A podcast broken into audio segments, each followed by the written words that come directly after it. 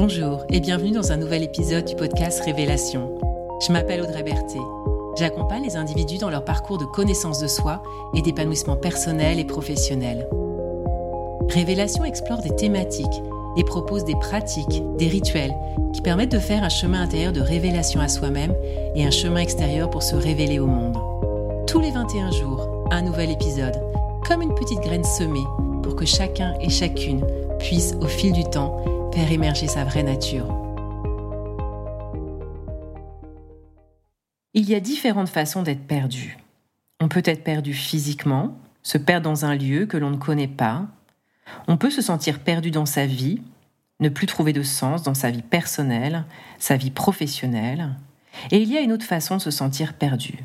Lorsque l'on en a plein la tête, que les pensées partent dans tous les sens et que l'on a du mal à y voir clair. C'est de cet état de perdition dont j'ai envie de parler, car c'est sans doute celui que l'on expérimente tous, plus ou moins régulièrement dans notre quotidien, et dont on ne sait pas toujours quoi faire, comment en sortir?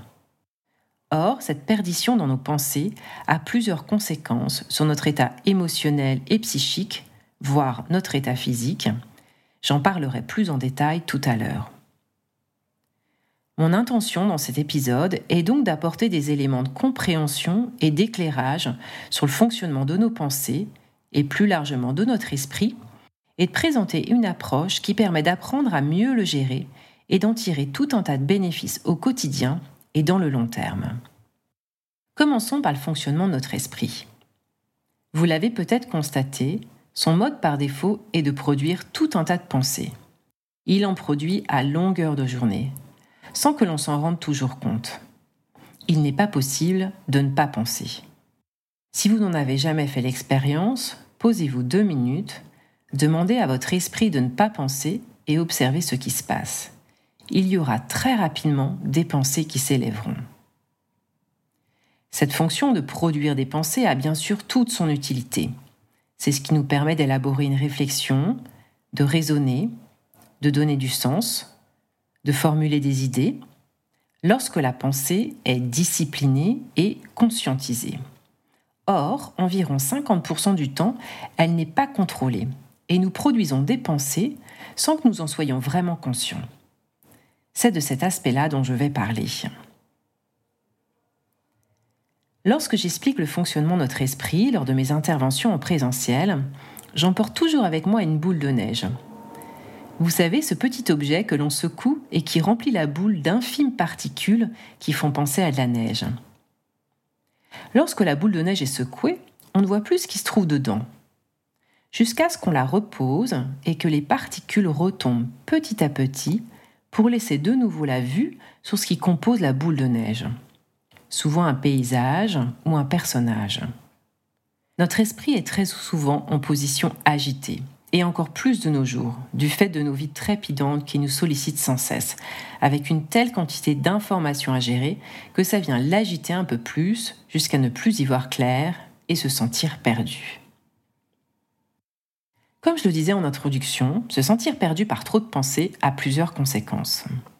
Prenons un exemple que nous avons sans doute déjà tous vécu pour illustrer ça. Comme moi, je suis sûre que vous avez déjà fait l'expérience de journées denses où tout un tas de sujets, de projets sont abordés, qui plus est par plein de moyens différents. Mail, visio, téléphone.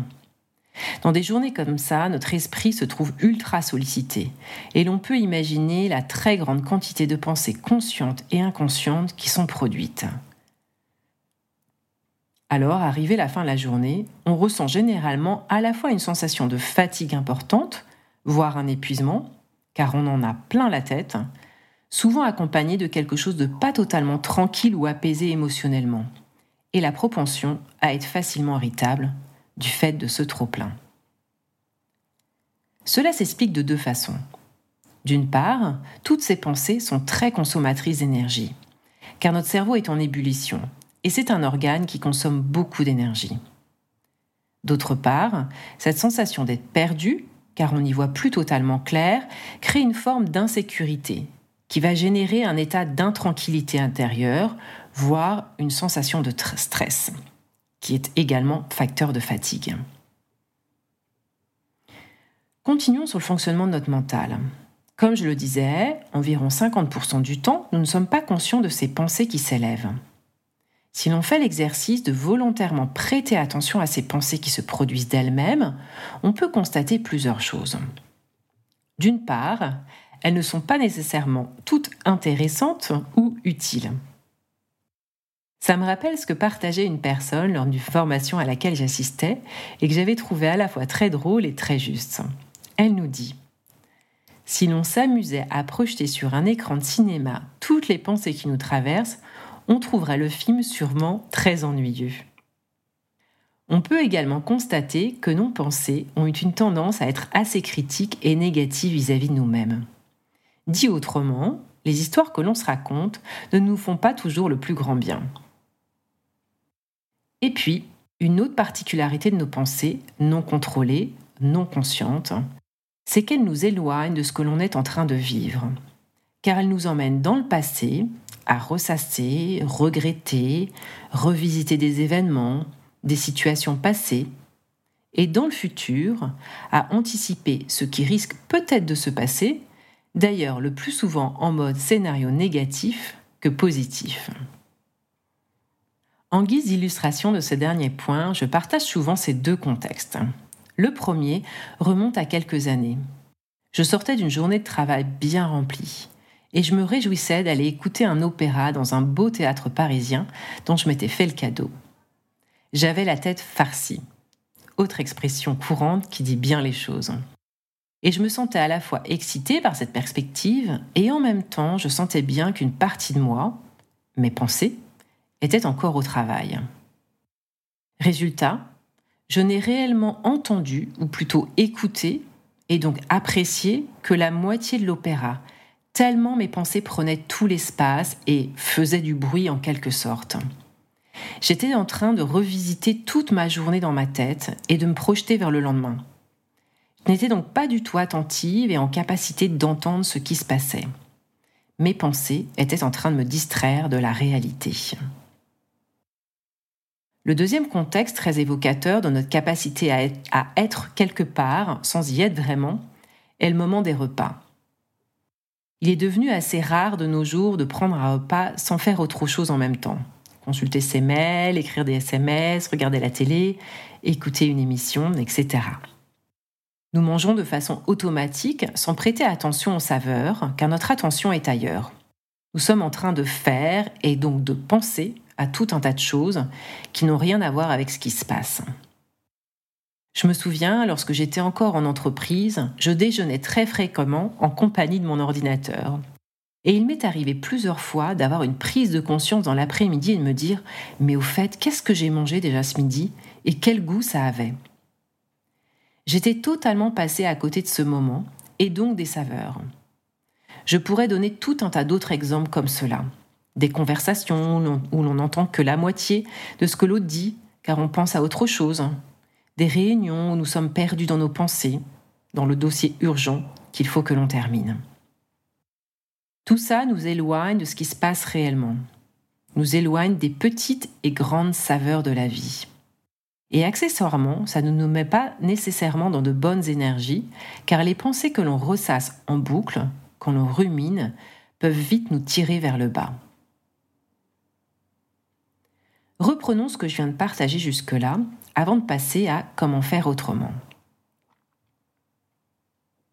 Notre esprit produit sans cesse des pensées. Environ 50% d'entre elles ne sont pas conscientisées. Beaucoup de nos pensées nous éloignent du présent en allant ressasser le passé et anticiper le futur. Leur contenu est plutôt de nature à générer de l'inquiétude que du calme et de la sérénité intérieure. Tout cela crée une charge mentale, de la distraction, le sentiment de ne plus y voir clair, ce qui nous laisse avec quelque chose de pas très confortable à l'intérieur. En disant tout ça, je me dis que ça peut paraître un peu alarmiste. Mais si je partage mon expérience personnelle, lorsque j'ai découvert à travers de la théorie et de la pratique le fonctionnement de notre esprit, ça a été une véritable révélation et libération pour moi. Car cela m'a permis de reprendre les choses aux mains et de ne plus être esclave de ces pensées qui m'emmenaient à plein d'endroits où je ne voulais pas être. Cette découverte était donc une très bonne nouvelle, et c'est le message que je veux faire passer à travers cet épisode, qu'il est possible de dompter son esprit, comme disent les bouddhistes, qui sont selon moi les experts en la matière. Ceci m'amène à l'approche, à la pratique que je souhaite partager. Certains d'entre vous l'auront sans doute compris, il s'agit de la méditation de pleine conscience, dont on parle de plus en plus depuis plusieurs années. Il y aurait énormément à dire sur cette pratique, son origine, ses nombreux bienfaits, comment la pratiquer, mais il me faudrait une série d'épisodes pour ça.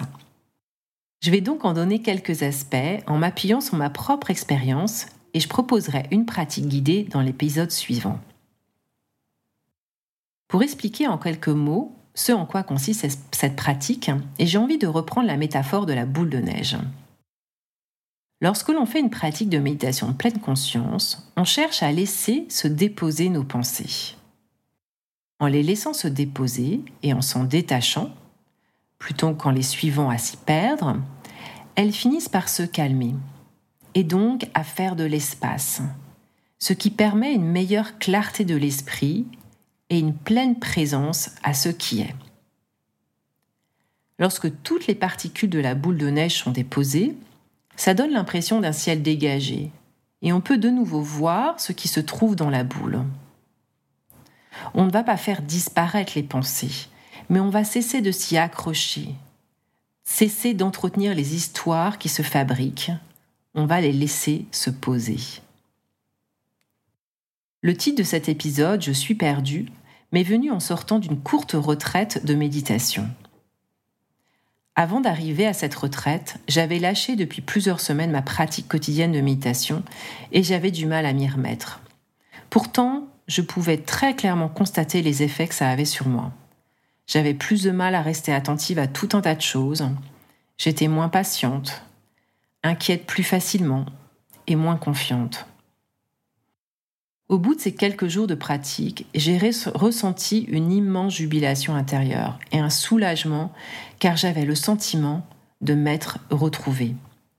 J'avais retrouvé mes capacités de discernement grâce à une meilleure clarté de mon esprit, ce qui me permettait de mieux comprendre ce qui se passait en moi et autour de moi, et d'être en capacité de faire des choix alignés plus facilement. J'étais reconnectée à moi-même, à mes cinq sens, et globalement, je me sentais plus vivante et au contact de la vie. J'étais de nouveau en train de vivre beaucoup plus en conscience plutôt qu'en pleine inconscience, comme le dit parfois Christophe André lorsqu'il parle de méditation. Notre esprit a la possibilité de se transformer grâce à cette pratique, se transformer dans sa manière de fonctionner et d'un point de vue neuronal. En effet, depuis quelques années, les neurosciences mettent, en exergue l'amélioration de certaines fonctions cérébrales grâce à la pratique de la méditation de pleine conscience. Maintenant que j'ai dit tout ça, comment fait-on pour pratiquer? Comme je le disais, je proposerai une pratique formelle guidée dans mon prochain épisode. Mais il est également possible de goûter à cette pratique de façon informelle, et c'est ce que je vous propose de faire. Pour cela, accordez-vous un repas sans aucune distraction. Pas d'ordinateur, de téléphone, de lecture, ni même de musique, pour vous rendre pleinement disponible à l'expérience. Lorsque vous êtes sur le point de commencer à manger, prenez un temps pour contempler visuellement votre plat.